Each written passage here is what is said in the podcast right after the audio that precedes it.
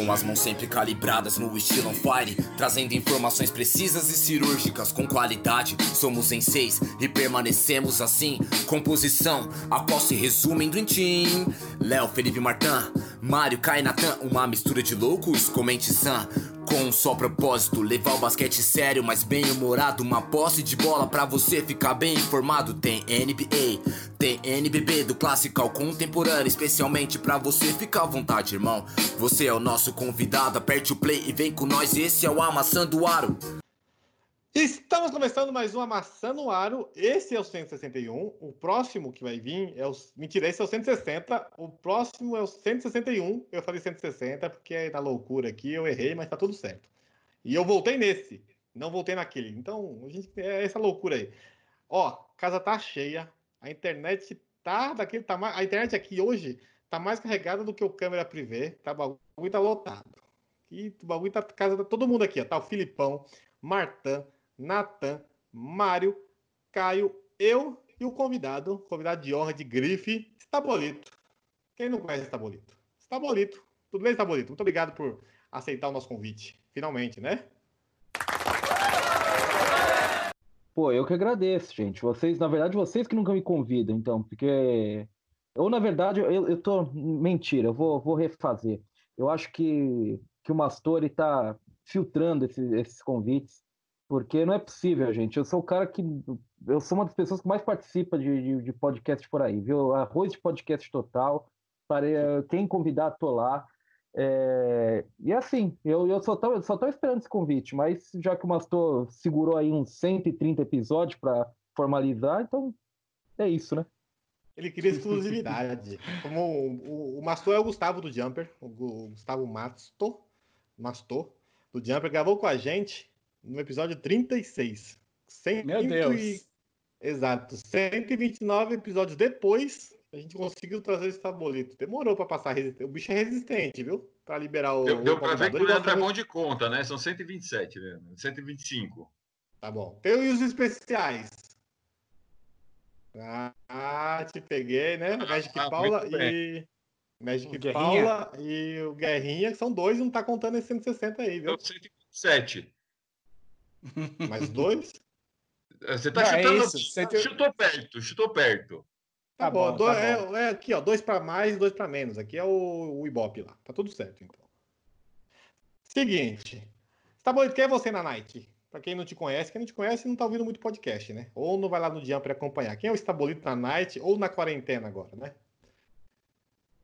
Olha, boa pergunta existencial para começar, né? Gostei da, da, da pegada. Eu Porra, boa pergunta, cara. Eu acho que eu tô, já tenho 30 e poucos anos de guerra e ainda tô tentando descobrir quem, quem, quem eu sou, cara. Tá, tá difícil, especialmente na quarentena, né? Na quarentena todo mundo virou um bicho diferente. Né?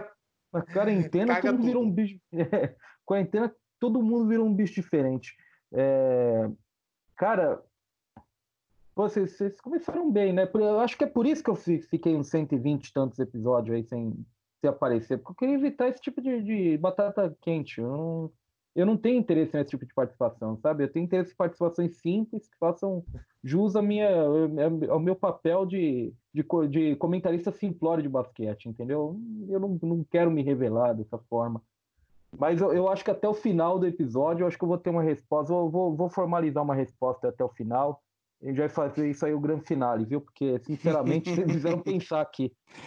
Quem sou eu, né? Quem sou eu? eu? Westworld, quem sou eu? eu... Realmente fascinante, realmente fascinante. Eu acho que pode ser que eu seja uma máquina. Até o final desse episódio a gente pode descobrir isso. Olha, pelo, pelo o cara vai ler, uns livros de, vai ler uns livros de, de uh, Isaac Asimov, a filosofia. No fim do episódio ele, ele dá o veredito. Olha, pro tanto de coisa que o Matsu revisa, tanto de informação que é postada no Jumper, tem chance, mas não, o Sabolito tem chance de ser um robô. Grande chance, viu? Então vamos embora. É um robô com, com, com um com senso de humor um pouco mais apurado, uma coisa mais. Né, uma, uma coisa mais desenvolta, um jogo de cintura um pouco melhor, mas ainda assim um robô. É um robô que pensou, é um robô fora da caixa. É uma IA avançada. Hoje passei de moto pela estadual e fiz ra dan dan dan dan dan dan dan dan ta dan dan ta ta dan dan dan da ta ta ta ta ta ta ta ta ta ta ta ta ta ta ta ta e não me pegaram. Pronto aí. E para quem não sabe, para quem não acompanha as redes sociais ou tá, tá fora do mundo aí, porque abrir redes sociais é só notícia ruim, o Farmaçando o Aro firmou uma parceria com o Jumper Brasil. Que o Estabolito é editor-chefe da porra toda, o braço direito, esquerdo, a cabeça, tipo o Exódia do, do Jumper Brasil. E a Maçã no Aro firmou uma parceria. Caio, conta pra gente aí essa parceria. Conta aí, você que é o, é o Mídias da Maçã no Aro. Cara, eh, não tem muito o que contar. Foi assim, tipo, era, foi é mais, é mais ou menos assim a história. Eu jogava fantasy com o Masto, aí o Masto me mantava. Aí ele gostou muito de me mantar por muitos anos e ele virou meu amigo pra gente ficar conversando sobre basquete. Aí o Masto teve a ideia, é, a loucura, antes da gente começar a trabalhar com mídias sociais e basquete, e começou esse projeto há muitos anos dele, do Jumper. E aí o pior ainda é que ele trouxe o Ricardo Sabolito junto. Uh, anos depois, a gente também começou com essa ideia maluca do podcast Ar e cá estamos. O destino nos encontrou como se fosse um mundo encantado e o Mastor fez esse convite para a gente adentrar a página do Jumper lá com uma participação no blog e mandar o nosso podcast. Dizem aí que o nosso podcast é legal, sei lá o que esses caras estão escutando ou bebendo na quarentena. Mas aí a gente firmou essa parceria aí, agora falando sério, super legal, a gente é super feliz. E vamos ver se dá certo. Vamos ver se a gente rouba os seguidores deles e o Estabulito faz nosso número de seguidores triplicar em 10 minutos do programa dele ser publicado. E é mais ou menos isso, mas de maneira bem, bem sucinta, é isso aí. Estamos super felizes com a parceria e vamos que vamos. E a parceria para você que sempre ouviu a gente só melhora, porque agora a gente tem uma página lá no um blog dentro do site do Jumper, que é quem é, é www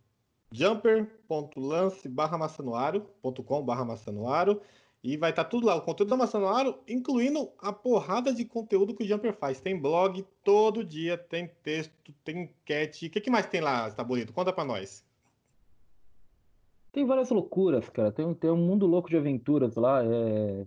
Você vai ter notícias curtas, notícias longas, vai ter quizzes, vai ter realmente vai, vai, é até impressionante que no momento que não tenha jogo a gente esteja fazendo tanto conteúdo. Realmente é, é para se, se analisar a sanidade do grupo, mas é, bem, se, eu, eu, posso te dizer que tem, tem conteúdo para basicamente quem quiser, o que você quiser. Temos, temos artigos, temos textos opinativos em geral, temos vocês. Então, assim, é, realmente a gente está aqui para todos os lados, né? Eu acho que faltavam alguns lados mais exóticos e a gente trouxe vocês e cumpriu, né? Boa essa. A gente já gostei do adjetivo, exótico. Foi, foi, Exato. foi, foi, foi cavalheiro. Exótico foi, foi, cirúrgico. Foi cavalheiro, né? E outra coisa importante, gente. Você já acompanhava o lance e, sei lá por que, deu uma pausa. Volta lá, o site está novinho, o pessoal mudaram o layout do site. Ficou, ó, ficou um chuchu. Caio, queria perguntar o que, Caio? Não, na verdade, é... a gente fez uma pergunta muito direta para o Ricardo. Ele pode ter ficado um pouco encabulado, ele não se sentiu confortável de revelar algumas coisas pessoais.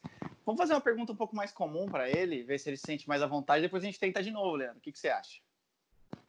Gosto, manda, manda. O... Me conta, conta um pouquinho aí, Ricardo, de onde veio essa ideia de trabalhar com basquete? é, que, que você estudou. Faz a, baixa a capivara aí para as minas, vai que as minas se interessam, os caras também, né? Fique à vontade aí. Olha, pô, essa é uma pergunta um pouco, um pouco mais simples de responder, né?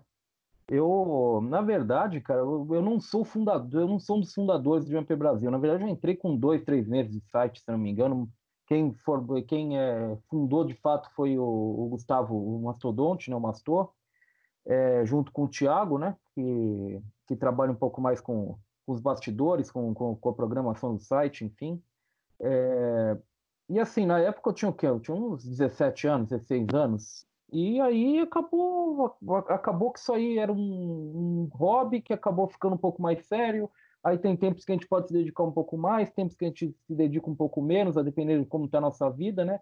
Mas no, no, no Baixar dos Panos, na verdade, eu sou jornalista e acabei de me formar engenheiro. Apresentei TCC no início da semana. Então, também sou engenheiro de produção agora também. Mas, louco, é... Parabéns, hein? Obrigado, gente. Obrigado. é... Eu, é, eu apresentar, falar... apresentar pela internet TCC realmente é para parabéns, viu? Porque o negocinho ruim, chato, horrível. Difícil, Mas, é, difícil. É, terrível. É, eu, eu até gosto, eu não sou aquele cara que não gosta de apresentar trabalho, que tem problema para falar em público e tal, mas de, desse jeito dispensável. É, mas é isso. Mas trabalhar com basquete mesmo foi algo que começou assim meio que por acidente, meio que por conhecer de, de Orkut, né? É, o pessoal que estava no site já e, e aí o pessoal foi indo, o pessoal foi voltando, saiu um, saiu outro e, e o Ricardo Sabolito foi ficando e ele está até hoje. Eu ia zoar, mas eu tava com o microfone mutado, né? Você falou que começou com 16, 17 anos. Aí eu falei, nossa, faz tempo, hein? Aí o, você, você ainda completou falando do Orkut, deu totalmente a idade aí, entregou a idade. Não, não tem problema com a minha idade. A minha idade, tá no, a idade é, é de espírito, então eu me sinto uma criança de 5 anos jogando Pokémon hoje na vida. Pikachu! Muito bom. Tem, tem que ter esse espírito para tudo, todo, a quantidade de conteúdo que o, que o Jumper produz, conteúdo de qualidade. Seguinte, para quem, quem quer saber o que vai ter hoje aqui, ó, hoje tem coisa pra caramba. A gente vai falar do NBB, o que, que tem de atualização, da LBF, tem coisas da NBA, tem o Irving, tem o Manhano, tem Detroit, né? E vamos falar um pouquinho do The Last Dance, porque finalmente Filipão assistiu. Então, começar com, com, com Mariola. Mariola, LBF, o que você tem para nós aí? Let's go, girls. A LBF, a gente teve. A LBF estava num ponto muito diferente, né, da NBB. Quando ela parou, ela tinha tido três jogos, né? Parou no, parou no dia 13, o último jogo, 13 de março. Então, a, tem de se pensar o que vai acontecer com essa com essa temporada de 2020, quando é que volta, se volta e como vai ser. Então, por estar numa posição completamente diferente, elas têm mais tempo para se preparar. E elas lançaram uma nota de que devem voltar a conversar sobre no dia 20 de junho. A nota foi no meio de abril, dia 17, falando isso. Então, até o dia 20, a gente sabe que não vai ter uma posição. Agora, para o final do mês de junho, elas devem se deve ter um encontro com todas as representantes dos clubes e atletas para ver qual é o, o melhor caminho para seguir para esse retorno para a temporada de 2020. É, a gente tem o, o, além dessa parte que está travada, e a gente não vai ter muita notícia até ter essa conversa. A LBF também fez o LBF Academy. Vocês chegaram a ver? Alguém? Ninguém? Não, não tava, tava no mudo. Não, não, vi, eu não, não vi. Não, não vi.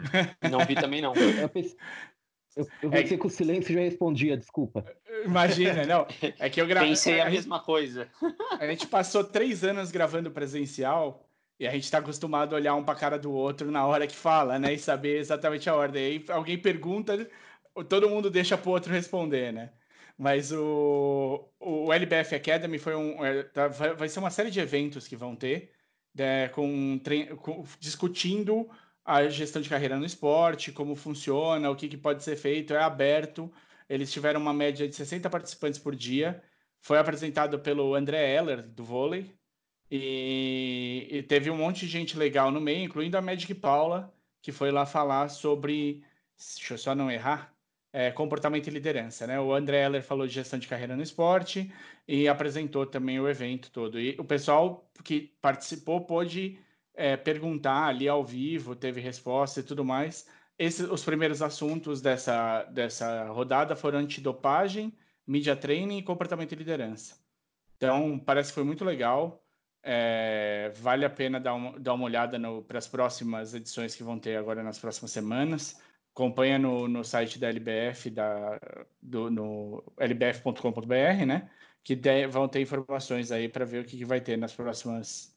Na, nas próximas. Foi, parece muito legal. Essas são as duas, as duas, os dois negócios importantes que tiveram aí, o, o que a gente não chegou a comentar em episódios anteriores.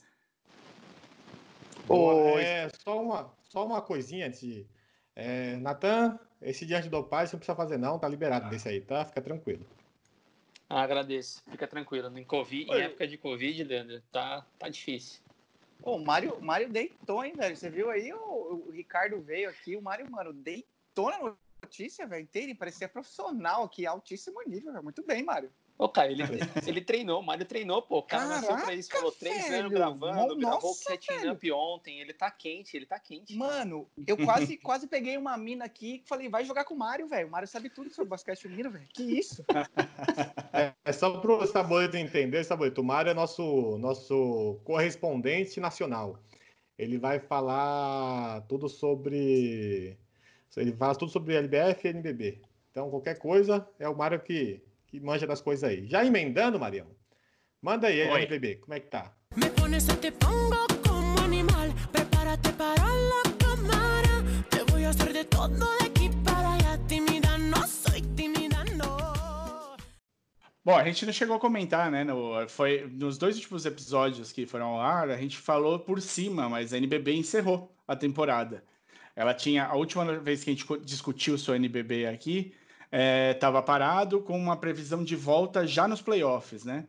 E aí, para ir para os playoffs, a gente já tinha notícia que Bauru tinha abdicado, ia dar, deu férias para todo mundo, ia discutir como é que ia fazer com o elenco para a próxima temporada e tudo mais. E a gente tinha a notícia do Pinheiros, que tinha mandado por carta todo mundo ir lá fazer o, o exame demissional, mas que queria participar do- dos playoffs com a equipe que estava inscrita, porque tinha de pagar o salário até junho. Então era o que a gente tinha comentado. E agora, por decisão unânime, eles preferiram encerrar a- o, o- o campeonato de 2020. Vai ser o primeiro campeonato, quer dizer, 2019 e 2000 e 2020, né? Vai ser o primeiro campeonato sem campeão, porque eles mantiveram as posições que estavam na classificação só para os campeonatos é, continentais aqui. Então, para para American Cup, para essas coisas todas, a gente vai ter a, a ordem que estava, mas não considera ninguém campeão.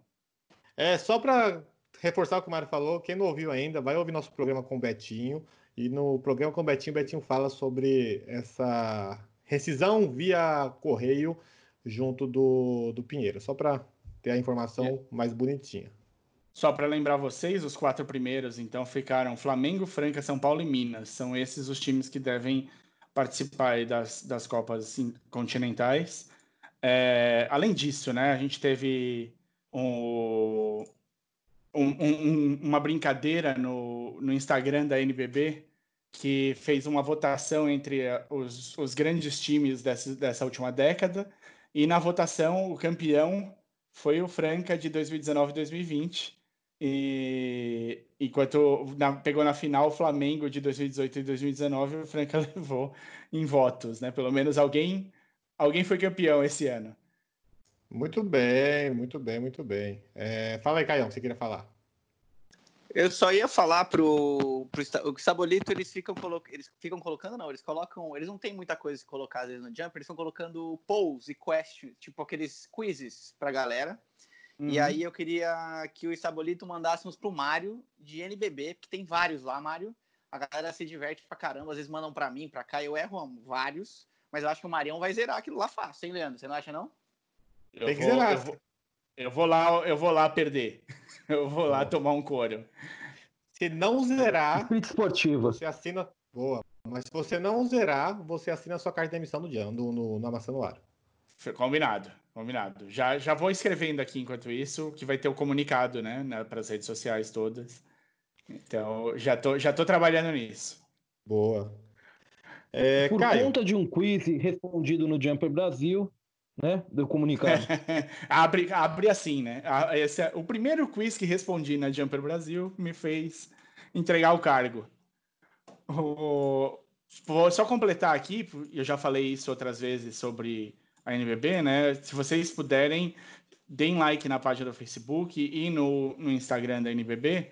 Eles estão fazendo umas lives muito legais e rolou um bate-papo muito bom do Larry Taylor, né? no- do, do Bauru, com, agora com a parceria com a, a La Liga da Argentina, é, com o Jerome, eu não vou saber falar o sobrenome, vou ler do jeito que tá, é Menci, hum, talvez, do São Lourenço. E eles ficaram, tipo, fizeram várias brincadeiras um com o outro, falaram por uma hora lá no, no live da, do, do Instagram. Vale a pena, vai continuar acontecendo, porque essa parceria acabou de começar, então vocês vão ter vários lives, várias, várias brincadeiras aí. Boa, muito bem. E eles fizeram um painel também no Facebook sobre racismo, foi bem legal. Acompanhe a página deles, que tem sempre bastante conteúdo é, além do, do basquete em si. Caião, Oi, oi, oi. o Maiano, o que, que o Maiano aprontou aí? Vai, não sabe ficar quieto esse povo, né? Cara, é... essa semana aí o Manhano acho que deu uma entrevista e saiu numa publicação que ele tava estavam citando a passagem dele na seleção, que foi uma passagem muito gloriosa, tal, tal, tal. E ele disse, em outras palavras, que a passagem dele não foi mais gloriosa porque faltava um pouco de comprometimento de alguns atletas da seleção. Ficou meio que uma mensagem assim, no sentido, não foi culpa minha. Se os atletas tivessem tido um pouco mais de seriedade, talvez a gente tivesse trazido resultados mais expressivos, mais interessantes.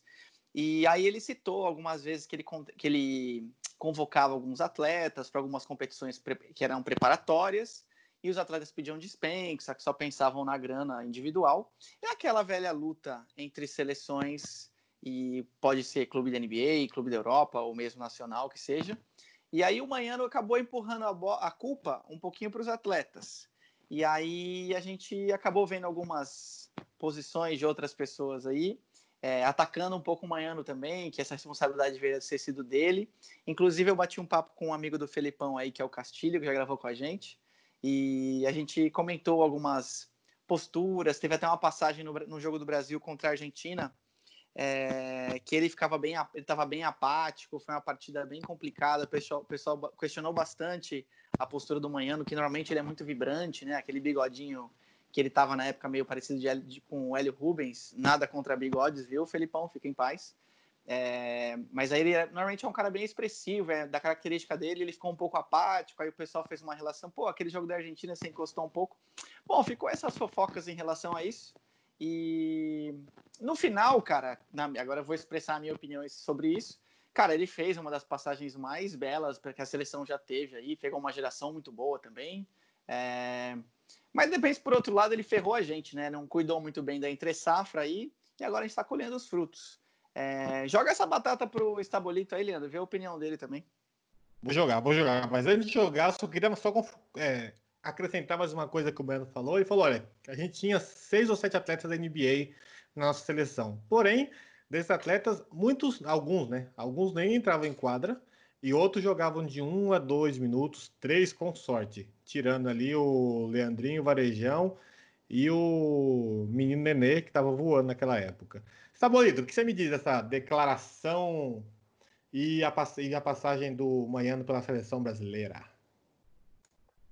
Olha, é, revirar baú é complicado, né? Sempre tem alguma coisa para se falar, sempre tem um que vai tirar o corpo. Aliás, a- de- logo depois da, da declaração, teve uma nota brilhante, né, da, da, dos- da CBB para também meter no pau também, também, que lindo. Foi realmente um- uma discussão linda, uma, uma coisa, uma coisa de altíssimo nível. Mas assim, é aquela questão, né? O, o Magnano falando que que até hoje eu não consigo falar o nome dele direito, isso que é lindo também. É, falando que, assim, tirando dele da reta, também falando, ó, a culpa foi muito por causa de comprometimento de jogador, é, é como também se a gente chegasse aqui e falasse, ah, a culpa do 7x1 foi só do Davi Luiz. Davi Luiz é um dos puta culpados, é um tá lá no topo dos culpados, mas ele não é o único culpado, tem uma, uma enxurrada de gente que é culpada, inclusive ele mesmo também é culpado ele teve problemas também, ele teve também decisões questionáveis.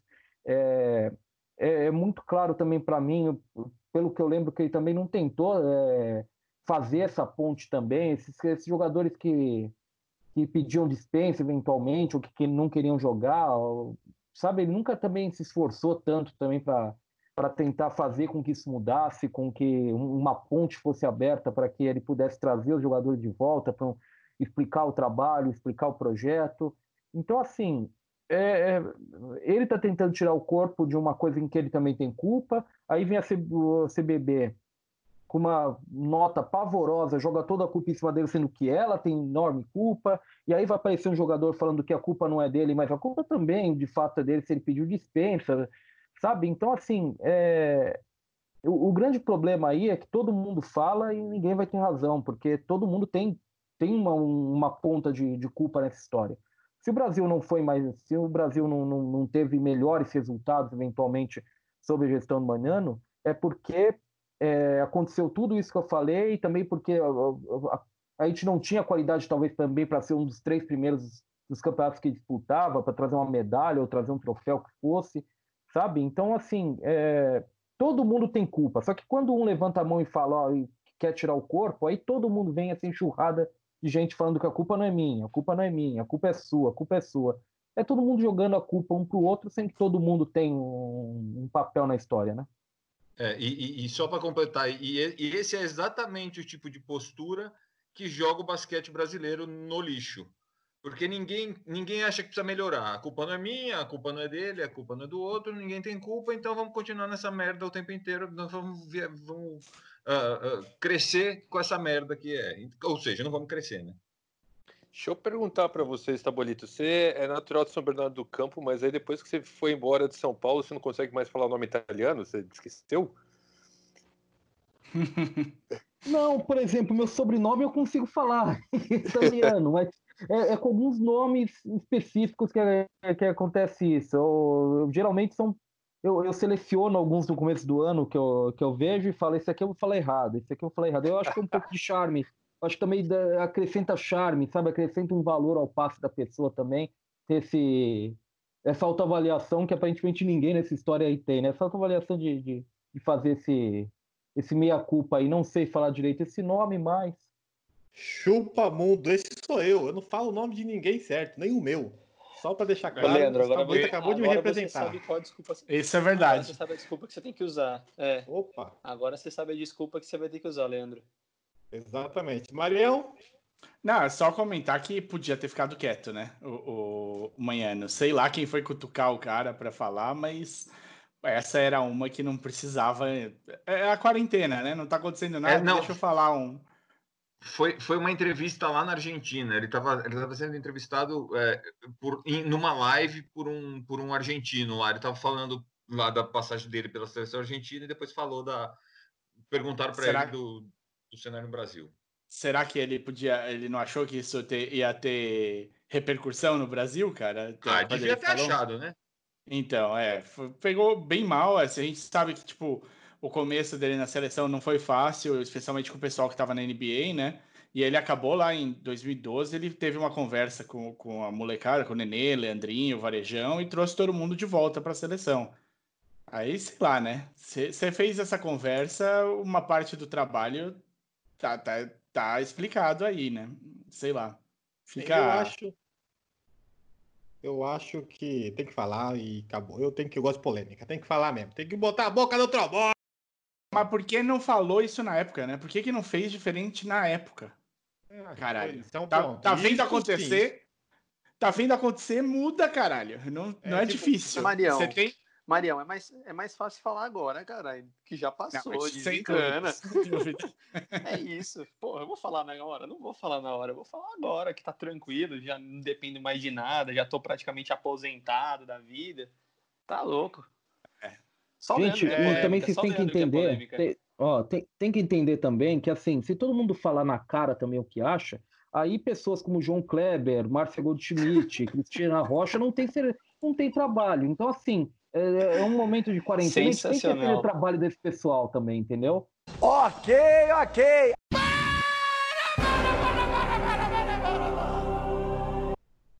Justo, Boa. é justo. Eu entendo, entendo, entendo você tá dando força pro profissional brasileiro. Gosto disso. E para quem está em abstinência esportiva ou do basquete, que é o nosso caso aqui, a Liga ACB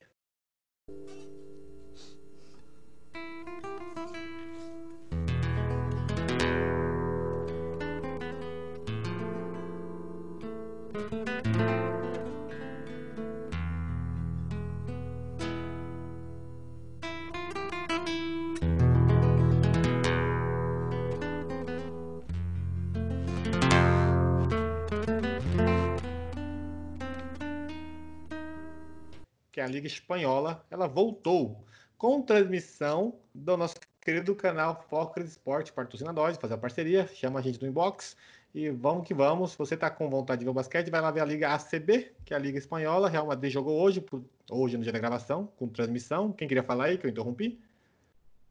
Eu posso falar. ninguém. Eu ia, É, eu ia só comentar que o Benite jogou contra o, contra o Zaragoza, jogou pelo Burgos contra o Zaragoza hoje, e o Zaragoza perdeu, do, o Burgos ganhou do Zaragoza por 92 a 86, e o Benite fez 11 pontos só para dar um, um- uma moral pro, pro Benitão. convidado da última semana.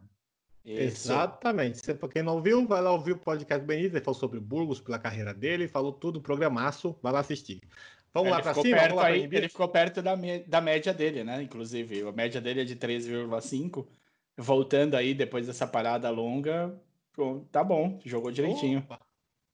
Dá- deve estar no gelinho, cãibra, todo mundo morrendo de cãibra, contusão vai ser a rodo, mas vamos embora, vamos lá pra cima? Vamos. Então vamos embora. Ladies and gentlemen, let's get ready to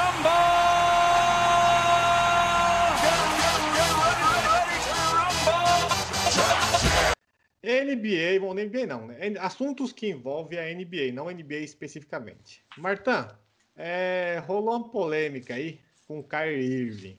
Dessa vez não é sobre terra plana e não é sobre liderar um time. O que, que aconteceu?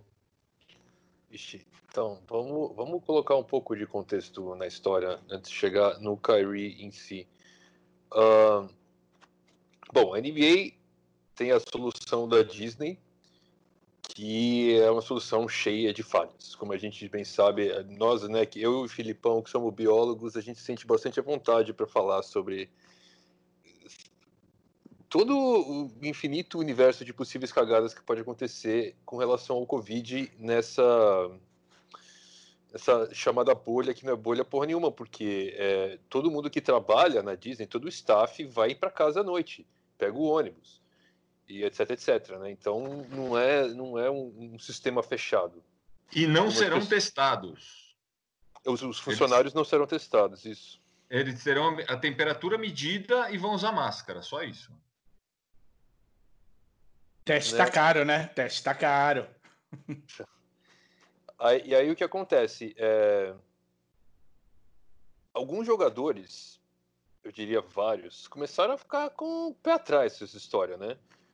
Por conta do Covid e por conta do fato de você ter que ficar três meses trancado lá, longe da sua família nessa hora, né? Que difícil por conta do Covid e por conta da, da- de todo o movimento né, antirracista contra a violência policial nos Estados Unidos, onde a gente sabe que vários jogadores estão participando e acham que é um momento importante.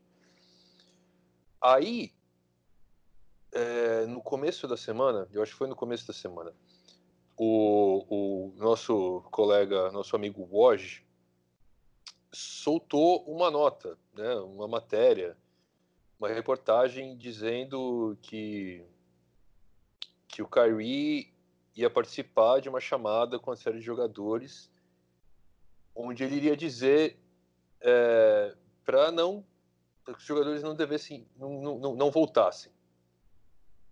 É, o que acontece, assim, eu já, eu já logo de cara, e até o Estabolito pode dar o palpite dele, porque eu acho que ele concorda comigo, a forma como foi apresentada, a- o título da matéria era tendencioso, e a própria matéria do Woj deixou a desejar, eu acho que em termos de, de conteúdo mesmo, da forma como foi apresentado. O que acontece é o seguinte, é, os jogadores estão querendo discutir é, como vai ser essa volta e sob, como, sob quais condições. Ah, se fala muito que o Kyrie disse isso, disse aquilo. ah, a gente sabe que o Kyrie não é líder. E teve outros, outras reportagens que de jogadores, de, de repórteres que falaram com jogadores, onde assim não é a figura do Kyrie que é importante.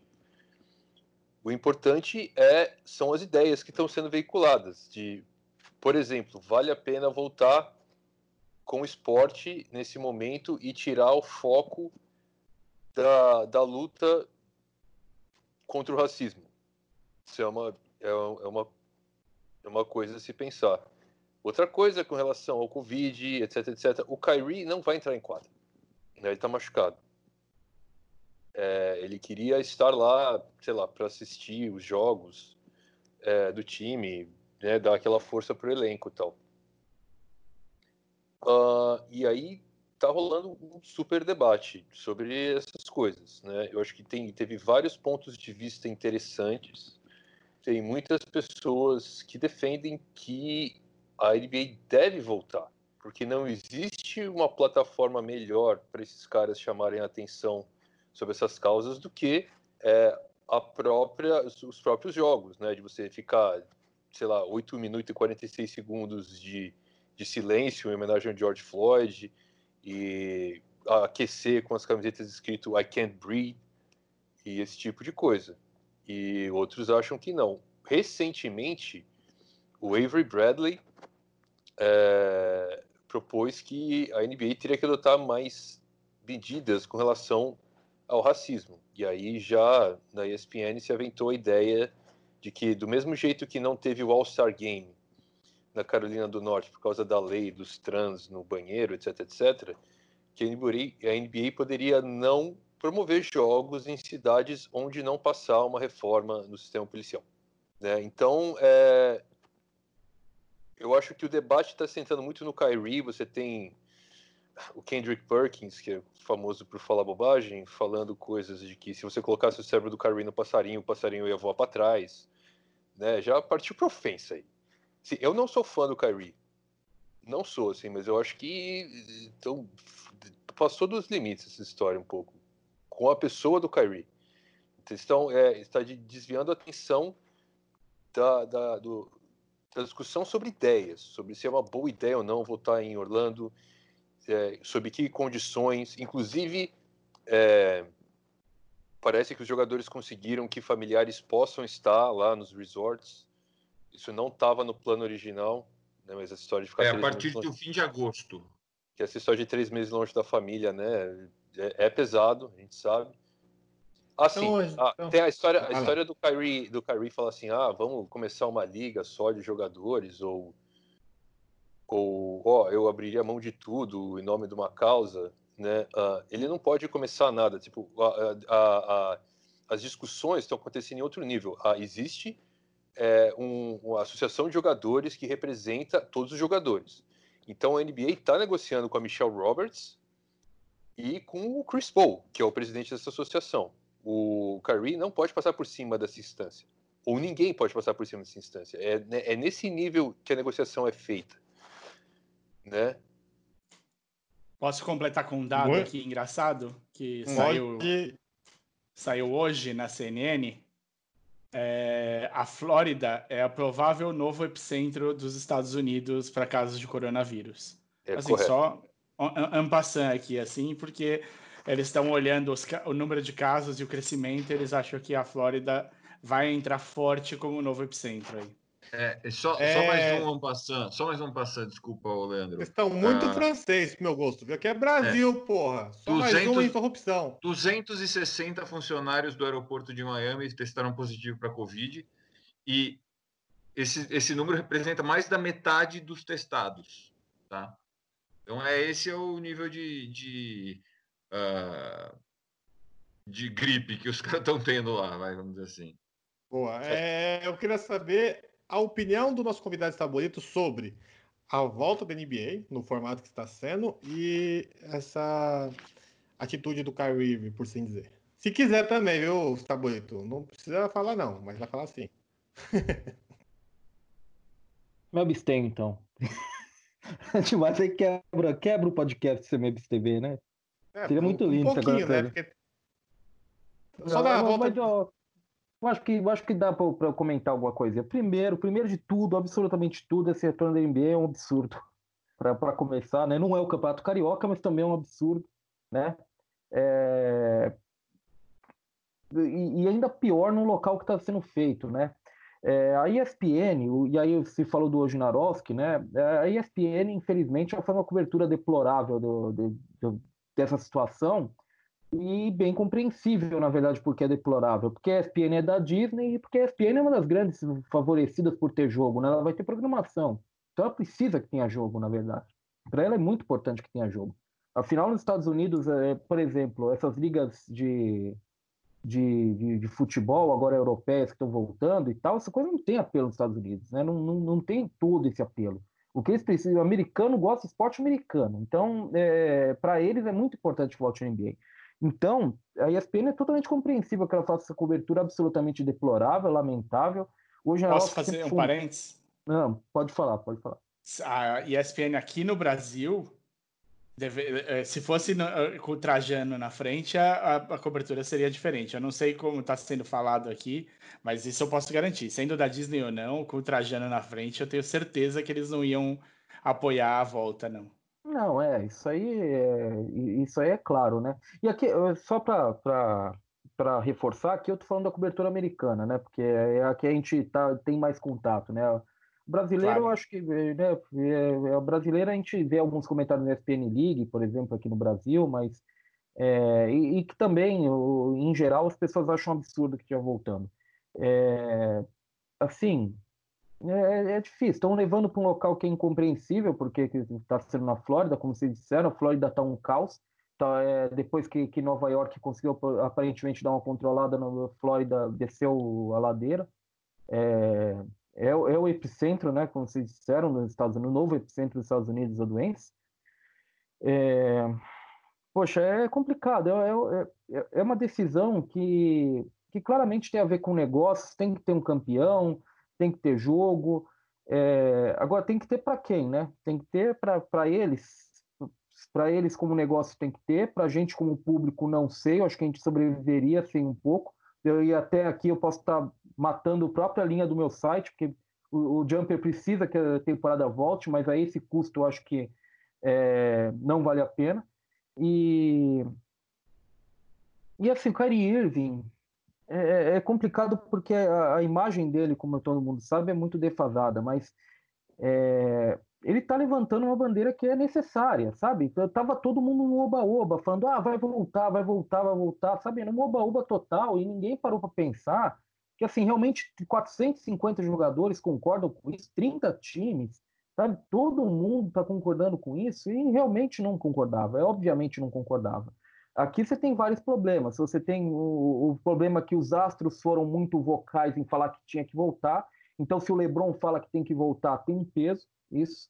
E, e- e o Chris Paul, sendo presidente da Associação dos Jogadores, também não ajuda nesse momento, porque é um cara que vai advogar em favor da opinião dos astros, não da maior parte dos jogadores. É, há sim jogadores, fala-se muito que os jogadores de, de menor porte são aqueles que estão mais interessados em voltar, porque eles têm os salários menores. Mas cada caso é um caso. A gente não pode generalizar dessa forma, né?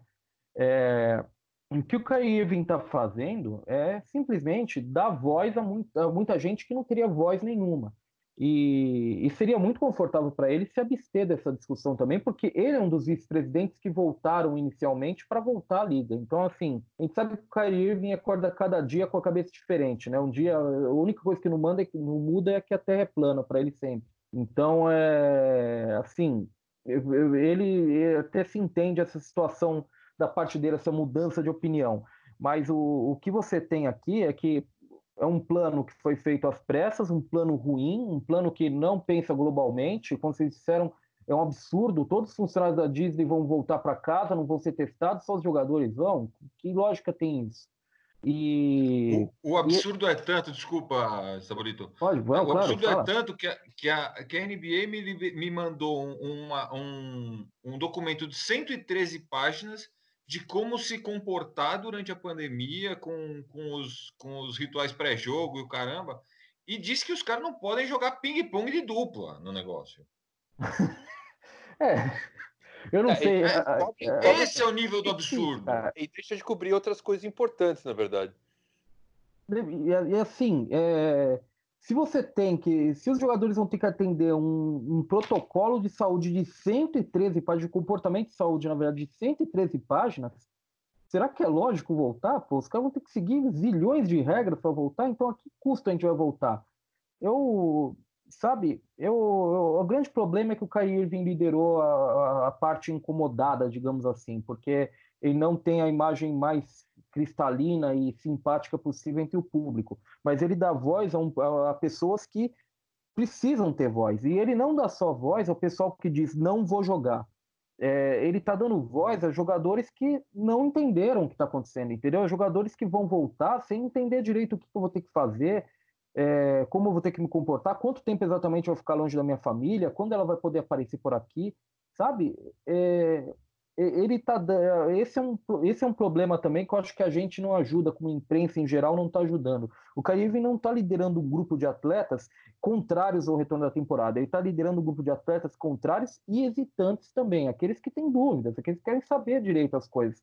Aqueles que não vai sair hoje ah, a NBA volta amanhã e vai estar tá na fila da Disney já esperando para entrar sabe muito bem então até queria comentar bem, que o o Kyrie ele é um alvo fácil, né? Justamente pelas razões que você enumerou. Quando o Damian Lillard falou que não estava muito afim de voltar, não caiu o mundo na cabeça dele desse jeito, né? E a gente não ouviu dele ainda. É, e, e, e, tem, e tem uma outra coisa, né? Uh, eu, acho que, eu acho que ajudou um pouco o Kyrie o fato de o Avery Bradley e do Dwight Howard terem se posicionado. Pronto, é só isso mesmo. É, ajudou, ajuda especialmente porque os dois são do time do LeBron, eu acho. E o LeBron sempre foi o cara mais vocal que tinha que voltar, que tem que voltar de qualquer jeito. Eu acho que ter dois caras do time dele que estão hesitantes, ou no caso desses dois específicos, Dwight Howard e Avery Bradley, parecem muito convictos, parecem muito inclinados a não, a não jogar, é, eu acho que dá a ideia de que a NBA, embora não é, todo mundo fale que não está dividida, hoje a classe dos jogadores, a categoria, está meio dividida em relação a isso. Talvez não em termos de jogadores que vão jogar e jogadores que não vão jogar, mas jogadores que vão jogar a qualquer custo e jogadores que querem jogar, mas que querem entender exatamente o que está acontecendo. E tem um, uma parte interessante nisso, que o Avery Bradley, ele não conhece, mas ele parece uma pessoa muito esclarecida e inteligente na hora que fala e pensa as coisas. Ele estando, ele estando convicto, convicto com, algo, com algo assim, é uma coisa muito boa, porque ele é um. Não, o Dwight Howard a gente tem um, um pezinho atrás ali, porque ele é meio, meio avoado, mas o Wade Bradley sempre se posicionou de uma, entrevistas que ele dava sobre o time, sobre o que ele fazia em quadra e para a franquia, de maneira bem lúcida. Então tem essa, essa dissonância entre os atletas. Né? Não tá, vai ser uma liga que vai voltar como? Por exemplo, é, Utah Jazz que segundo o que a gente fala, o, o vestiário deles estão tá todo cagado, né? Obrigado. Não, tá, não. É, é, é, é, realmente, você colocou um ponto final no programa. Acho que a gente pode encerrar por aqui, né?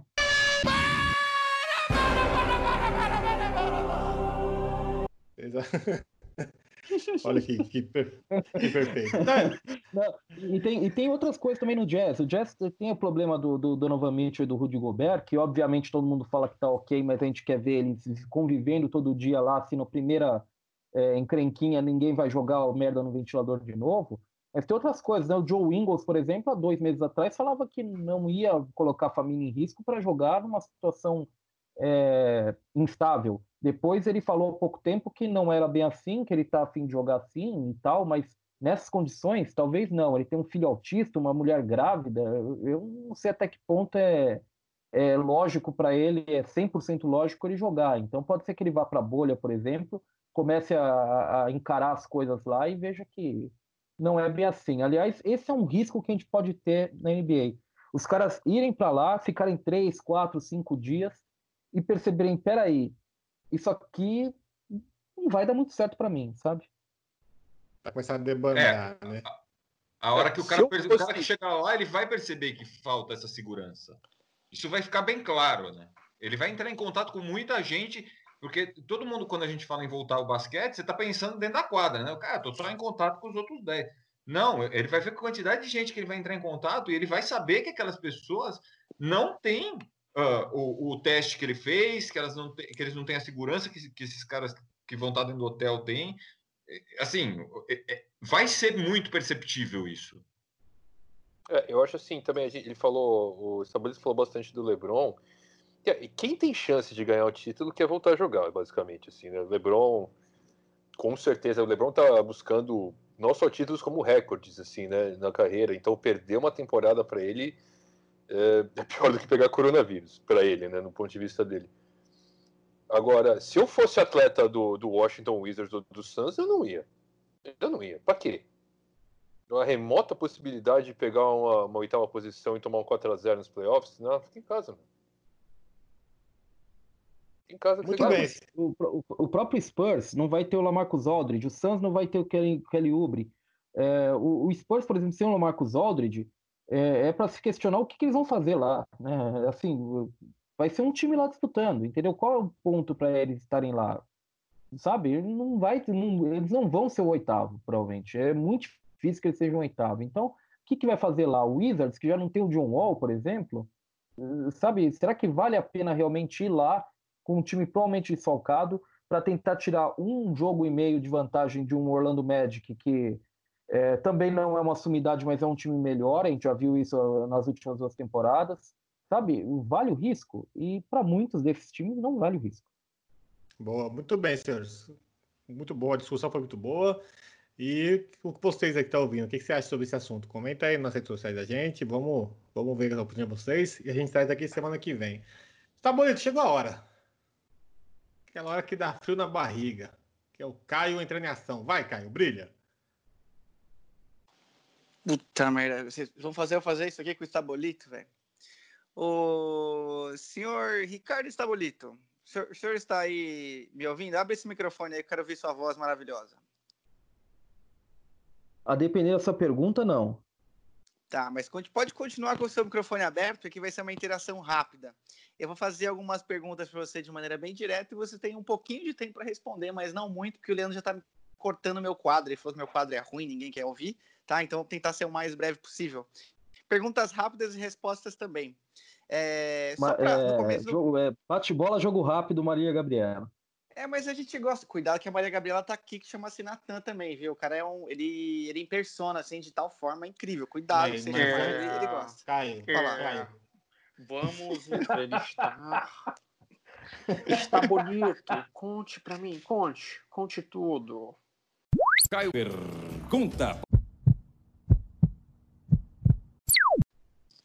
O, ah, ah, o, na hora que a gente fez a primeira pergunta pro Sabolito, pra gente descer a capivara dele, os caras que são entrevistados normalmente, já participam de muito podcast, trabalham em comunicação, eles dão umas respostas mais completas, não como esse nosso convidado aqui, tá? Mas o Sabolito, para quem não sabe, ele é de Minas Gerais, ele é torcedor do Orlando Magic e ele é palmeirense também, pelo que eu fiquei sabendo aí também, né? Nem todo Não, mundo consegue verdade, ser tão na- feliz. Na verdade, eu sou paulista. Eu, na verdade, eu sou paulista, viu? Eu sou Mas São Bernardense. Agora você mora aí, né? Eu moro em Salvador, na verdade, viu? Eu sou um cidadão do mundo. Nossa senhora, então você tá todo viajando pra cima e pra baixo. Começou bem seu quadro, hein, Caio? Acertamos, Na verdade- acertamos, Caio. Excelente Na início. verdade, acho que é o início, continua. início, o início promissor. Vamos Eu lá. vou, eu, vou, eu vou pular a primeira pergunta porque eu sinto que minha fonte não foi Três turnover na primeira bola. Nossa senhora, tempo, substituição, mas ok, vamos lá. É, Sensacional. Ô, Estabolito, uma vez falaram pra mim, eu vou dar uma contextualizadinha breve sempre. Falaram pra mim que você gostava muito de pivôs. Que você era um cara que quando via desenhos quando você era pequeno, as crianças gostam de ver galinha pintadinha, você gostava de ver pivôs. Não sei se isso é verdade ou não. É, considerando que você torce para o Orlando Magic e o máximo de pivôs de qualidade que o Magic conseguiu ter, eu vou citar três craques aqui, tá bom? Michael Doliak, Isaac Austin e Kelvin Caton. Qual desses três é melhor? Por quê? Discorra sobre. Eu vou ficar com o Kelvin Keito. Acho que o Kelvin Keito era o mais intimidador dos três. O- eu acho que o Kelvin Keito era certamente não o mais técnico, mas certamente o mais intimidador. E a diferença técnica entre os três aí não é muito grande. Então, assim, falar, falar em quem é o melhor tecnicamente não é grande discussão. Então, vou ficar com o cara que é mais intimidador, o cara que, que, que eu mais me, me identifico, que é o Kelvin Keito. Você, você, é um, você é um cara bravo, assim, intimidador também, então. Tá bom. É, vocês estão vendo aí pela minha postura no podcast, né? Muito Vamos- sério, intimidador. Vamos, ver, vamos fingir que é verdade. Vamos para a próxima. É, falar em intimidador, ah, nós que somos do universo do basquete, nada contra baixinhos, Mário, mas normalmente o- todos os baixinhos que são metidos a jogar basquete é aqueles caras que acham que são grandes, né? Tem ami- tem os amigos meus, tipo o Sam, assim também, vou até citar para ele ficar bravo. E eles normalmente vêm somados com uma personalidade de folgado. É, nesses, nesses caras assim, é, tem uns caras que a gente pode chamar muito de flopper. E eu acho que um flopper profissional hoje em dia, que foi campeão recentemente, é o Kyle Lowry. O que você acha disso? Você gosta de Kyle Lowry? Não, o Kyle Lowry é realmente o cara que eu.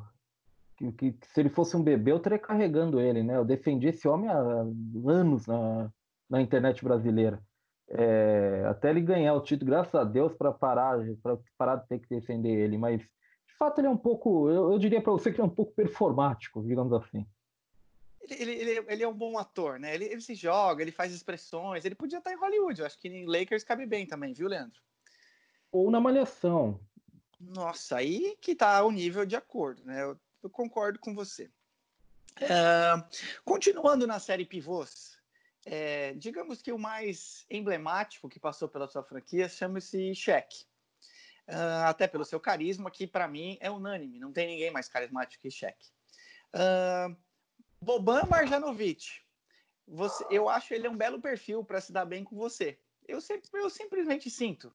Se o Boban Marjanovic jogasse metade do que o Shaq jogava, ele seria mais carismático que o Shaq? É. eu- não, né? Não, porque o cheque é cheque, cheque é foda. Vou ficar com essa frase aqui, que é, um, é cheque. uma, uma- é, que realmente é, é um- uma, uma citação aqui que é acadêmica, na verdade, acabei de tirar de uma tese aqui de doutorado. Cheque é cheque, cheque é foda. Muito bem, muito obrigado pela resposta. Ah, tem um outro atleta aqui que pedi, foi, uma- foi um pedido de uma pessoa aqui.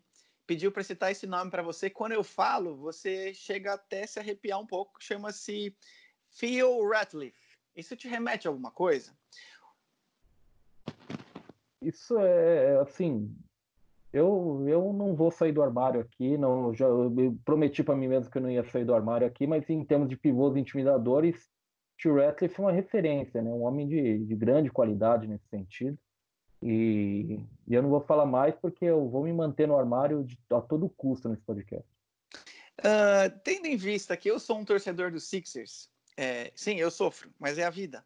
É, o Ratliff já mostrou muita coisa nesse mundo defensivamente, até para mim que sou um torcedor dos Sixers, era muito feliz com ele. Mas você concorda que depois da troca dele pelo Mutombo naquele ano, é, só por isso o Sixers levou o nível e chegou à final da NBA? Discorra sobre. Mentira, mentira deslavada. Todo mundo sabe que Tio Ratliff é mais jogador que o Tombo. E eu acho que, que, que é realmente uma, uma postura muito, muito triste isso. É quase a postura do CNN com a Regina Duarte que você está fazendo comigo nesse momento. Perfeito. Ah, uma outra situação aqui, entre o Corinthians ser campeão do mundo pela terceira vez, o que ia doer bastante para você, o Magic, Orlando Magic, trocar o Kelvin Keito, ou o Palmeiras ser rebaixado por não ter mundial, o que ia doer mais para você? Não, isso é muito claro. Isso é muito claro. O, o Palmeiras dói mais, porque o Kelvin Keito realmente é uma pessoa que, que assim, eu escolhi numa, uma disputa entre três jogadores realmente que não, não tocam em nada a minha vida.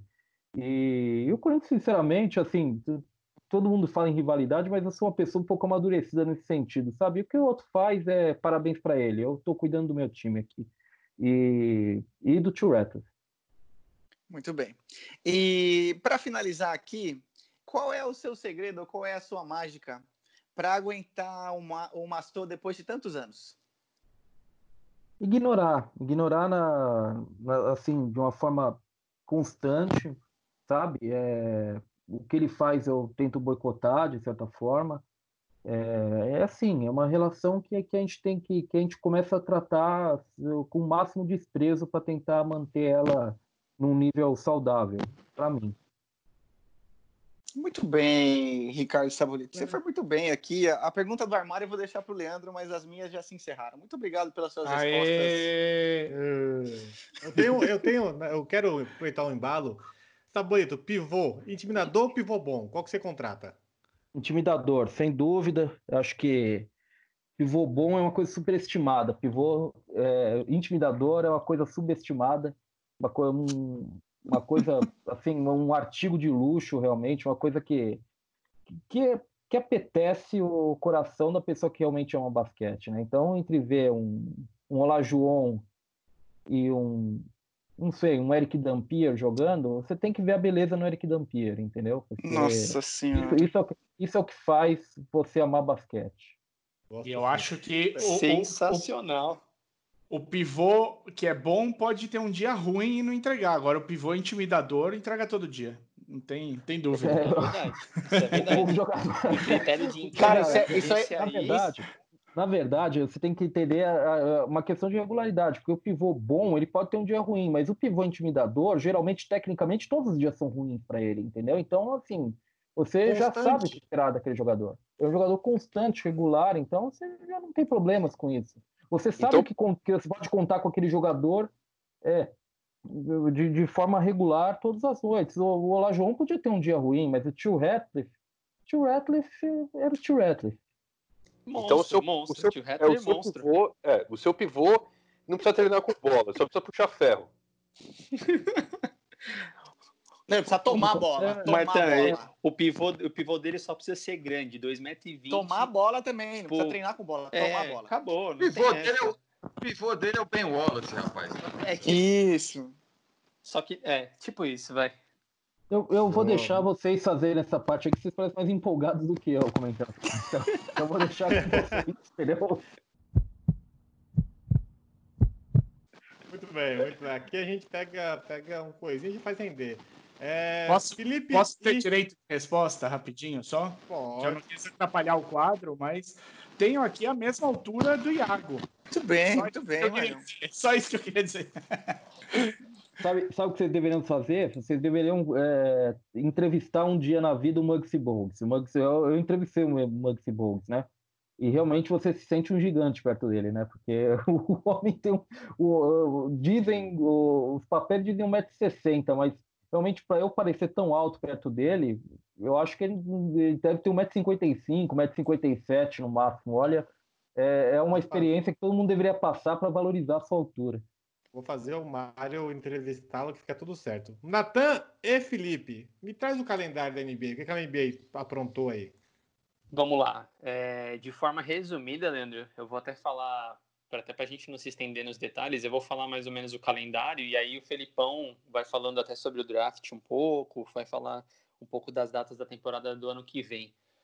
Mas esse retorno inteiro aí, que a gente está discutindo o programa inteiro, ele vai começar no começo de julho. Então, primeiro de julho, é, já tem algumas atividades aí que os atletas dos, de todos os times que vão participar são obrigados a, a informar, que seriam umas atividades mais de exercício físico. É, e no dia entre, entre dia 7 e dia 9, eles têm que estar no campus da Disney que a gente comentou. Então, no final de semana ali, do dia 7 ao dia 9, todos os times têm que chegar na, na Disney, no campus da Disney, na Flórida, para iniciar dia 9 o training, né, o camp. E aí eles até citam que ali vai ser o, o teste de, de segurança, de safety, é, que de tudo que a gente acabou de comentar aí no podcast inteiro, vai ser uma experiência interessante, que são 20 dias onde eles vão ver realmente o que está acontecendo, né? E aí, sem entrar em muitos em detalhes, durante esse período vão, vai acontecer é, vai acontecer os treinos, vai ter jogo, inclusive jogo treino com, com árbitros e tudo mais, para começar de fato no dia 30. Então, do dia 30 de julho a 14 de agosto vai, vão ser vão acontecer de fato todos os jogos. Se tiver necessidade de ter aquele jogo de desempate, que pode ser que aconteça entre o nono e o oitavo colocado, vai, ser, vai, vai ocorrer no dia 15 e no dia 16, para dia 17 começar os playoffs. É, e a intenção de começar os playoffs no dia 17 é para acabar é, basicamente até o final do mês, do dia 31. E aí, do dia 31 ao, ao dia 13 de setembro, seriam as semifinais de conferência. As finais aconteceriam no dia 15 de setembro. E do dia 30 de setembro até dia 13 de agosto é esperado que aconteça as finais. Só vale lembrar que nesse período já das, das, da, das finais de conferência, a partir do dia 30, a NBA está liberando que algumas, alguns membros das, das famílias dos jogadores possam ir visitá-los e possam assistir os jogos. Então, esse é o calendário que a NBA disponibilizou, pelo menos é a estratégia até o momento. E aí o Felipão pode dar mais um pouco de informação aí sobre a temporada do ano que vem, Felipão. Tem que tirar do mudo para falar, viu, Felipe? Sem mudo não vai. Tem que não. tirar, Felipão. Ou ele, Muito obrigado. ou tá ele vendo? não dá informação e acaba. É, também.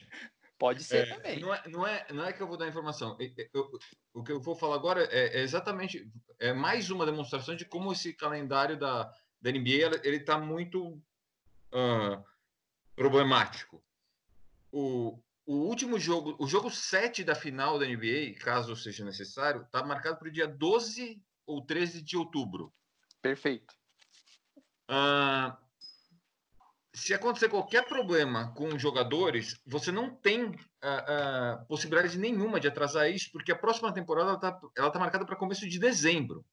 Você tem entre o fim da temporada, que, entre o fim de uma temporada normal, né, que é começo de junho, meio, começo meio de junho, até o começo da outra temporada, que é começo meio de outubro, você tem julho, agosto, setembro, outubro, você tem quatro meses. Esse período ele vai ser reduzido a um mês e meio. Então você não tem espaço para nada dar errado num lugar, num, num- numa situação em que está tudo correndo risco de dar errado. Então é- é, eu queria dizer isso antes de, antes de entrar na- nas datas específicas. A gente já falou aqui o, o dia 25 de agosto vai ter a loteria do draft e dia 15 de outubro vai ter o draft propriamente dito.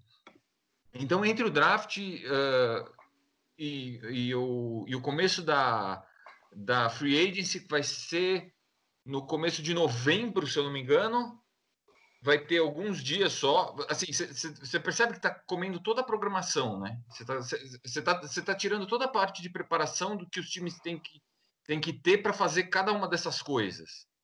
Ah, então, vai ter a, a, a free agency, a, o período de contratação, vai ter o training camp já do próximo ano, logo em seguida, né? Da próxima temporada já vai ter o training camp em seguida do fim da temporada, que vai ter pouquinhos dias, não vai ter praticamente férias. E aí vai começar a outra. Tá, tá, tá valendo.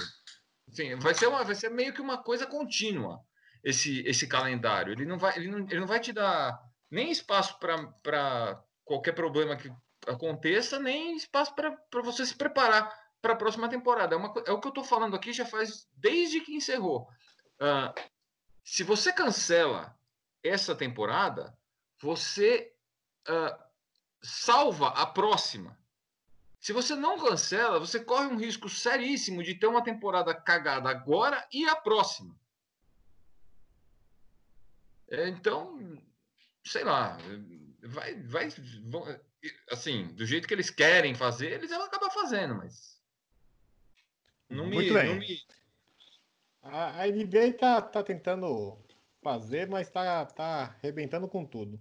É, seu Estaboleto, vamos aqui revelar os bastidores do Jumper, que é basicamente o, como é que vocês fazem esse monte de lista aí? É, jogadores acima dos 30, jogadores abaixo dos 30, esse monte de, qual que é o critério? Como é que vocês fazem? Conta pra gente o, o segredo aí.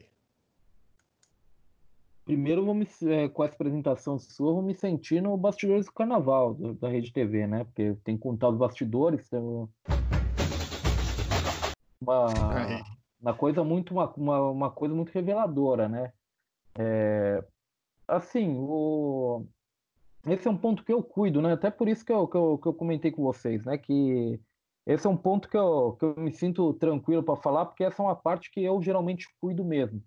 É, olha, é, a gente, é, você vê, né? A gente tenta pegar um, um universo de votantes diferente, não ficar só no site, por exemplo, no nosso, entre os integrantes do nosso site, para não ter o voto viciado. Depois de, infelizmente, depois de 17, 15, 12, o que for de anos que a gente tem, eu até já perdi a conta, é, você acaba ganhando, você acaba meio que posterizando internamente os gostos, né?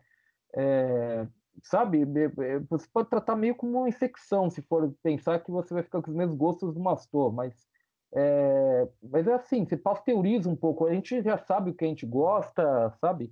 Então, para fazer essas listas é complicado porque a gente tem que buscar gente de fora sempre para tentar equilibrar, para não ficar aquele voto viciado.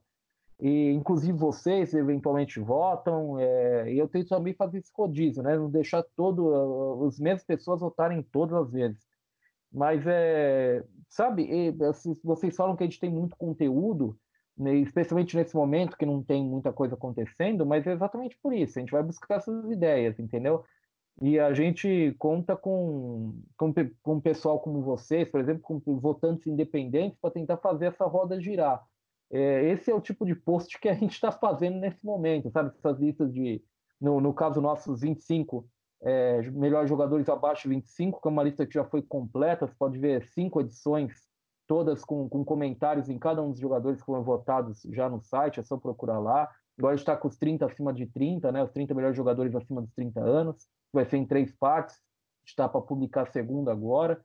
É, sabe, é- esse é o tipo de, de material que, que a gente que faz a roda girar nesse momento que não tem muita coisa. Mas vou falar uma coisa para vocês, eu fico puto da vida, porque quando você pega voto de muita gente diferente, você acaba eh, percebendo que o seu próprio post você virou voto vencido nele, sabe? É meio frustrante. É, Alguém me perguntou no- nos comentários do, desse dos 30, acima de 30 anos, poxa, você podia ter feito uma força aí, podia ter colocado o Carmelo em pelo menos em trigésimo lugar. A pessoa não sabe que eu fiz uma força. No minha lista, ele está lá em 23º, 22º, só que acabamos sendo voto vencido, entendeu? Então é, é meio frustrante a situação, porque você acaba sendo votos vencido no próprio post que você propôs. É, o Filipão, ele. É triste isso, viu? Ele tem que trabalhar com a, com a, desilu- com a desilusão e com a, a derrota. O Filipão, a gente fez aqui o, com, com vocês os jogadores acima dos 30 anos. O Filipão fez um trabalho belíssimo. Fez no post-it, tudo ali, tirou foto. Foi um trabalho que você tinha que ver, viu? Morri de orgulho. Fala aí, Filipão, como é que, como é que você teve a inspiração para fazer aquilo? Não, rapaz, o, o, o, eles, o pessoal do Jumper mandou pra gente, né? A, a- uma, li- uma lista prévia, vamos dizer assim, com acho que 50 nomes, né? 55 nomes, uma coisa assim. Na, ver- na verdade, foi, na verdade, foi 75. Eu faço isso exatamente para tentar ajudar. Porque você vai para uma pessoa e fala, poxa, precisando de uma ajuda aí num post seu, pô, claro, tal. Faz uma lista aí de 40 jogadores. Eu acho que é sacanagem também com o cara, né? Vai tirar um tempo pra caramba. Não, não, e aí eu ia ter que. uma, eu faço uma pré-lista, né, com, de jogadores elegíveis. é, e aí eu entrego para todo mundo e falo, ó, dentro dessa pré-lista aqui, pra você não ter que ficar procurando idade de jogador, que é chato pra caramba. É. E aí o ca- o cara pega por ali. Vocês pegaram por ali. Aliás, eu vi o, o trabalho de seleção de vocês, viu? Brilhante. Queria eu que tivesse o mesmo critério de vocês. É, a gente, é, eu, eu- então, eu recebi essa lista e aí eu tive que, assim, como você falou, são setenta e tantos nomes, né? Eu, eu fiz é, post-its com cada nome, foram setenta e tantos post-its, e aí eu, assim, lógico, eu acabei descartando alguns que não tinha cabimento, tá entre os 30 primeiros, né? Entre os 30 melhores, ah, e fiz, e, e- e fiz um, um big board mesmo, assim. E aí eu ia colocando para cima, para baixo, para cima, para baixo e foi, foi indo, foi saindo a, a seleção, assim. Aí eu mandava foto pro pessoal, aí o pessoal falava, ah, tem que trocar A com B, troca esse com aquele. Eu, eu fui trocando e foi saindo. No fim das contas, foi uma lista geral, assim. Eu, eu, eu fiz uma primeira colocação, assim, né? eu coloquei primeiro eles eh, na- do jeito que eu acho que eu teria feito, ou próximo do que eu acho que eu teria feito meio que por zonas, né? Esses daqui estão mais perto do 30, esses daqui estão mais ou menos no meio, esses estão estão lá para décimo, oitavo, esses daqui são os cinco, seis melhores. Fui fazendo assim e acabou acabou sendo uma lista. Bom, não sei se, tem muita gente que não concordou com a lista também. Mas, ó, primeiro Não, que ninguém vai vou- concordar eu- com nada. Deixa, deixa eu só, deixa eu só eh, dar, uma, dar um pitaco, porque eu, eu vi um, um cara que ele não concordou que o, que o Mark Gasol estava na frente do Ibaka no, no Twitter. E, o, e até o Estabolito falou isso, né? Respondeu isso, que, o, que assim, é, é uma votação, né? Não é. E aí, na nas votações, eu fui olhar onde é que estava o Ibaka e o, e o Marc Gasol. E o Marc Gasol ele recebeu menos voto para ficar na frente do Ibaka. Só que as pontuações dos votos que o Marc Gasol recebeu eram maiores que as do Ibaka. Então, mesmo que as, as pessoas, a maioria dos votantes, não achassem que o Gasol era melhor que o Ibaka, no fim, na, na média, o Ibaka ficou atrás do Gasol. É, e tudo isso que a gente está falando para vocês é para mostrar que não é o critério estabolito de escolha. Ele tenta, só que ele, é voto, ele acaba sendo voto vencido e tem toda uma, uma métrica para trazer essas votações para vocês, não é de qualquer jeito. Já puxando o gancho, estabolito, dia 20, sábado, que esse podcast estará no ar. Qual que é a lista que vai pro ar? Tem alguma ou não tem? verdade, na verdade, na verdade, não vai ser dia 20 que vai sair o, a, a- Na verdade, isso vai ser a última parte já dessa lista dos 30 melhores jogadores acima dos 30 anos. E tem um grande choque sobre quem vai ser o primeiro lugar, né? Eu imagino, para todo mundo. É, Mas ela não vai sair no sábado, a gente não, não, não vai colocar no sábado. Provavelmente vai sair no início da semana que vem, na segunda-feira, vai ser 22, né? Segunda-feira. Provavelmente 22. Mas para todo mundo que quiser acompanhar, já tem duas, as duas primeiras partes dos 30 melhores jogadores acima dos 30 anos, já tem todas as partes dos 25 melhores jogadores abaixo dos 25 anos, então lista hoje é o que não falta, basicamente, né, né, nesse sentido. São, é, e, e é isso que vocês disseram, sabe? É, a gente, na, na- a gente tenta buscar média entre, todos esses votantes. Não, não faz sentido você pegar 28 votantes, 30 votantes, sei lá, e você, no fim das contas, fica com a tua opinião. É, eu tento, mas não, não rola muito, não, não tá dando muito certo, viu? O- Só, só uma pergunta, assim, como é que vocês decidem esse, a, a- a- quando que, que, esses- que essas listas ou quantos que esses posts vão para o ar? Porque geralmente, diariamente, vocês fazem é, alguns textos, né, é, reportagens maiores, reportagens menores, mas de onde, é, é, como é que vocês colocam essa, assim, ó, essas listas vão dia segunda, na sexta e na outra quarta, por exemplo? Olha, na verdade, a gente acaba tendo um, critério de seleção um pouco volátil, porque geralmente quando a pessoa consegue criar- postar a primeira parte, é- e- esse dia acaba balizando os outros, né? Ele acaba, se, se ele consegue postar numa terça-feira, geralmente ela vai ser postada nas outras terça-feiras. É, comigo, pelo menos, acontece isso. Eu, eu- eu passei, desde o início lá dos 25 abaixo de 25, eu estava postando nas quartas-feiras, e até agora eu, eu venho postando nas quartas-feiras, essa semana, excepcionalmente, que talvez vá um pouco mais antes, mas, é, mas ela vinha sendo postada sempre às quartas-feiras. Vai muito da nossa disponibilidade, porque, é, assim, é, as pessoas geralmente não sabem, né? Mas é, é um trabalho, Jumper é um trabalho de mais de 10 anos, mas a gente não vive o Jumper. Então, todo mundo tem vida fora, tem que... é, basicamente, o Jumper é um, é um ponto ali de, de, de- meio que um hobby, uma distração e, e uma coisa séria que a gente vai carregando, mas a gente não vive dele. Então, fica muito baseado geralmente na nossa condição, de como a gente consegue postar. E geralmente a gente não costuma postar de fim de semana esse tipo de post, porque de fim de semana o, o, o fluxo do site é menor de, de visitas. Então, é, isso passa muito por isso também, sabe? Se tem uma coisa que dá tanto trabalho para a gente, eu acho que vale a pena ele sair nos dias que tem mais volume de visitas, então de segunda a sexta-feira, geralmente, sabe? A gente se baliza um pouco por isso, pela nossa condição pessoal de publicação, de preparar o material, e também pelo pelos próprios dados que nós temos de dias de mais eh, movimentação, de menos movimentação, de visitas. A gente entende totalmente isso, porque é igual a maçã no mar, a gente faz porque é um hobby que a gente leva a sério, só que a gente gosta muito de falar de basquete e a gente faz na entre nossas atividades corriqueiras dia a dia com, com a nossa nossa nossa profissão, né? É o que dá dinheiro pra gente. Filipão, quero que você seja breve, porque é Hum. Detroit, né? Tem que ser breve. O que que Detroit fez? Mas tem que ser breve. Vamos, o que que Detroit fez? Não, o Detroit contratou um GM, finalmente, depois de sei lá quanto tempo, desde que eles demitiram o, o Van Gundy, que era técnico e GM, eles agora foram lá e contrataram o Troy Weaver, do, que é um cara que tra- é o- era o vice-presidente de operações de basquete do, do OKC, e ele trabalha com o Sam Presti, né? E aí Detroit foi lá e contratou, preencheu finalmente o, o buraco que estava lá. Boa. Van que a Gundy, gente tem o Rat... West- A gente vai ter Westbrook no Detroit logo mais? Pelo amor de Deus. não, não. não, Nossa, de- de- seria maravilhoso, seria maravilhoso, Felipão. eu acho que, eu acho que para. Detroit seria. Não, não, eu ia me irritar, mas eu acho que para Detroit seria maravilhoso, porque Detroit não tem, não tem. Detroit precisa de uma estrela lá, em, lá no, no ginásio para botar a gente na, na, na- no, é, no ginásio, né? Para botar Botar audiência. na ginásio. cadeira. Oi? Botar a bunda na cadeira. É, botar a bunda na cadeira. Detroit não tem, né? As, as, as audiências de Detroit são patéticas ultimamente. Aí, assim, lógico que não dá para pôr ele com o Griffin lá, né? Podia mandar o Griffin para Houston, pelo menos o Westbrook a gente sabe que ia ficar inteiro até, né, até o fim do contrato. Mas, E, enfim. aí? e é isso, só para deixar aqui, Van Gundy, o ratinho americano.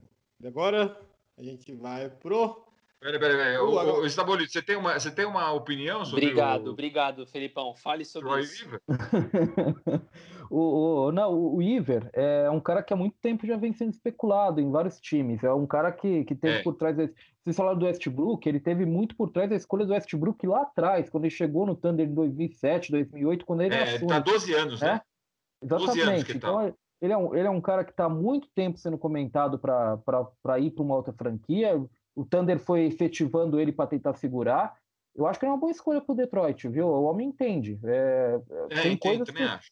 né, o homem tem coisas que saem da mão dele, né? Se, se Detroit vai ajudar, se vai querer investir, se, se nego não vai se machucar, o cara que sabe que é complicado, mas o Iver é uma boa escolha no geral. É, ele, ele, inclusive, eu acho que ele vai ter tem, tem essa, essa visão mais, né, de... de, de, é- não é um cara que, por exemplo, traria um, um Griffin, entendeu? É- é- é- Eu acho que ele consegue, ele tem uma visão melhor do momento do time na, na não na temporada, mas o momento que, de reformulação, de a hora, a hora que, que precisa que o, que o time precisa ir para cima. Ah, e, e eu acho que ele maneja bem peças, ele, ele é um bom manejador de peças. Ah, enfim, eu, eu gosto também. Eu, vamos ver.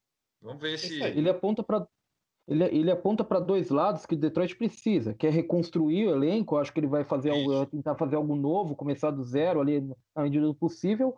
E também aponta para uma coisa que Detroit tem que fazer melhor, que é draft. Tem que draftar melhor, tem que saber escolher um pouco melhor, buscar mais valor nas escolhas dele, talvez é, buscar alguém um pouco mais preparado do que o, o Debondoia, por exemplo, que foi a escolha do último draft, que está muito cru ainda. É, sabe? É, é, é nessa linha. Acho que o Weaver é uma escolha interessante, mas tem coisas que. Eu não quero É, falar que tem de- coisas que só acontece com o Botafogo, mas tem coisas que, tão, que vem acontecendo nos últimos anos só com Detroit. É, o, o- o Detroit ele tem esse, ele tem esse, essa, essa coisa do draft que você falou é importante mesmo, porque o Detroit me pareceu nos últimos, já faz alguns drafts que ele não vem, que o pessoal não vem draftando por teto, né? É, Detroit vem draftando por, ah, também não vou dizer por necessidade, mas, por exemplo, você não passa um Booker, né, com o teto que o Booker tem, você não passa um Mitchell com o teto que o Mitchell tem. O Mitchell era, o Mitchell era tinha mock draft bem antes do bem antes não, perto do draft, que ele era, sei lá, oitavo, sétimo. É, e aí você bota uma questão na, no jogo do cara, e aí o, o Luke Kennard vai lá e faz um bom. Faz um bom ah, workout em Detroit, e aí os caras vão lá e draftam. Mas assim, você tá deixando passar um cara que tem um teto maior. Eu, acho, eu vejo, eu vejo ele. eh, o Weaver sendo mais. ah, inteligente nessa parte de, de, de conseguir avaliar o teto e não ficar só nesse ah, nessa lenga-lenga de draft, né?